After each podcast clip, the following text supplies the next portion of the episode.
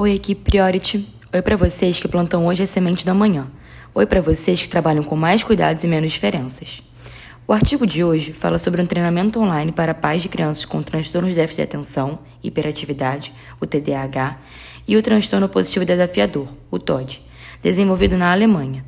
Os pais têm um papel fundamental no tratamento dos filhos com esses transtornos. O treinamento que esses pais recebem é constante. Entretanto, a comunicação entre terapeutas e pais ainda é um desafio. Sendo assim, o objetivo do estudo foi testar a eficácia do treinamento online para os pais na diminuição dos sintomas das crianças e avaliar a satisfação dos pais com esse método. É fundamental saber dos pais a percepção deles sobre os atendimentos online.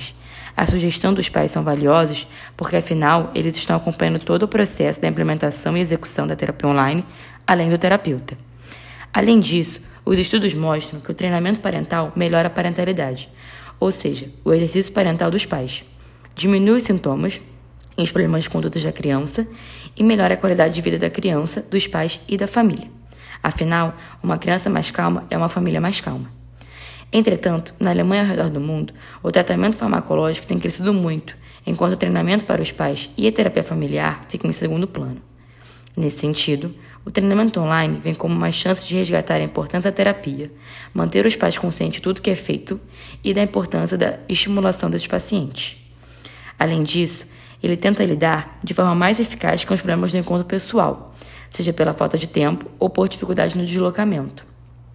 O programa de autoajuda online foi criado a partir de um estudo empírico baseado na evolução de programas de tratamento para crianças com sintomas de TDAH e TOD, e em livros de autoajuda para pais. O estudo foi composto de uma amostra de 495 crianças com diagnóstico ou suspeita de TDAH e ou TOD, e essa amostra foi dividida em três grupos. No primeiro grupo, os pais faziam um treinamento de forma tradicional. No segundo, recebiam auxílio online. E no terceiro, era disponibilizado um auxílio online e uma rede de suporte telefônico. A intervenção foi feita em quatro módulos: psicoeducação, relacionamento positivo com a criança, autocuidado e resolução de problemas comportamentais.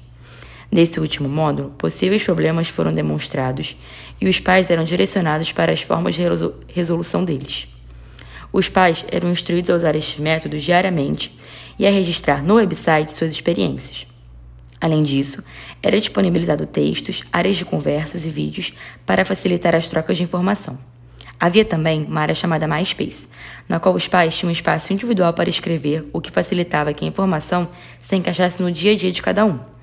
Aqueles que ficaram no grupo de treinamento online e suporte telefônico recebiam uma ligação de duração de 20 minutos a cada duas semanas aproximadamente. Nas ligações, os pais recebiam estímulos para continuar aplicando as estratégias e dois problemas individuais que eles tivessem podiam ser resolvidos durante a ligação. Os terapeutas desse grupo receberam treinamento estruturado e auxiliado por conselheiros. Tinham que realizar um protocolo estruturado depois das ligações e realizavam supervisão com um terapeuta mais experiente para que tudo funcionasse da melhor forma. Os resultados foram medidos de duas formas. A primeira, a partir dos sintomas apresentados nas crianças, que eram levadas a entrevistas, e a segunda, a partir de uma pesquisa online, na qual os pais responderam um questionário com 18 itens sobre os sintomas apresentados. Além disso, os pesquisadores tinham acesso aos dados de quantidade de login no programa online e do tempo de permanência de cada participante. Os telefonemas também eram analisados pela quantidade de tempo e pelo que lhe foi falado. Aqueles participantes que não usaram as plataformas foram perguntados o porquê de não terem aderido.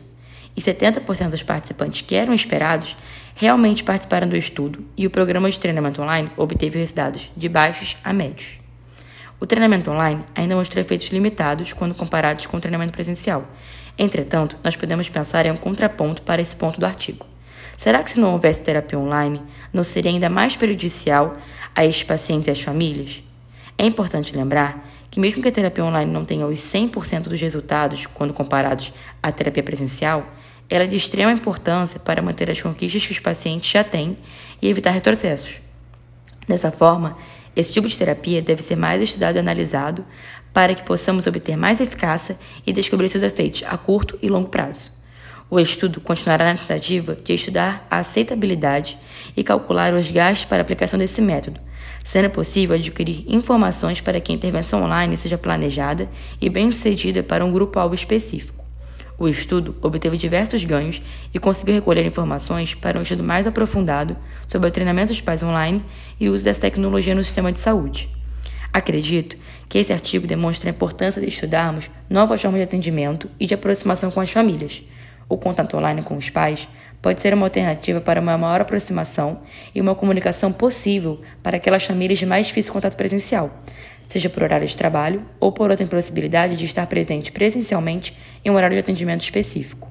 Além disso, o número de pesquisas cada vez maior sobre alternativas de atendimento online possibilita que essas ferramentas sejam cada vez mais seguras e possam ser usadas de forma, como alternativas eficazes.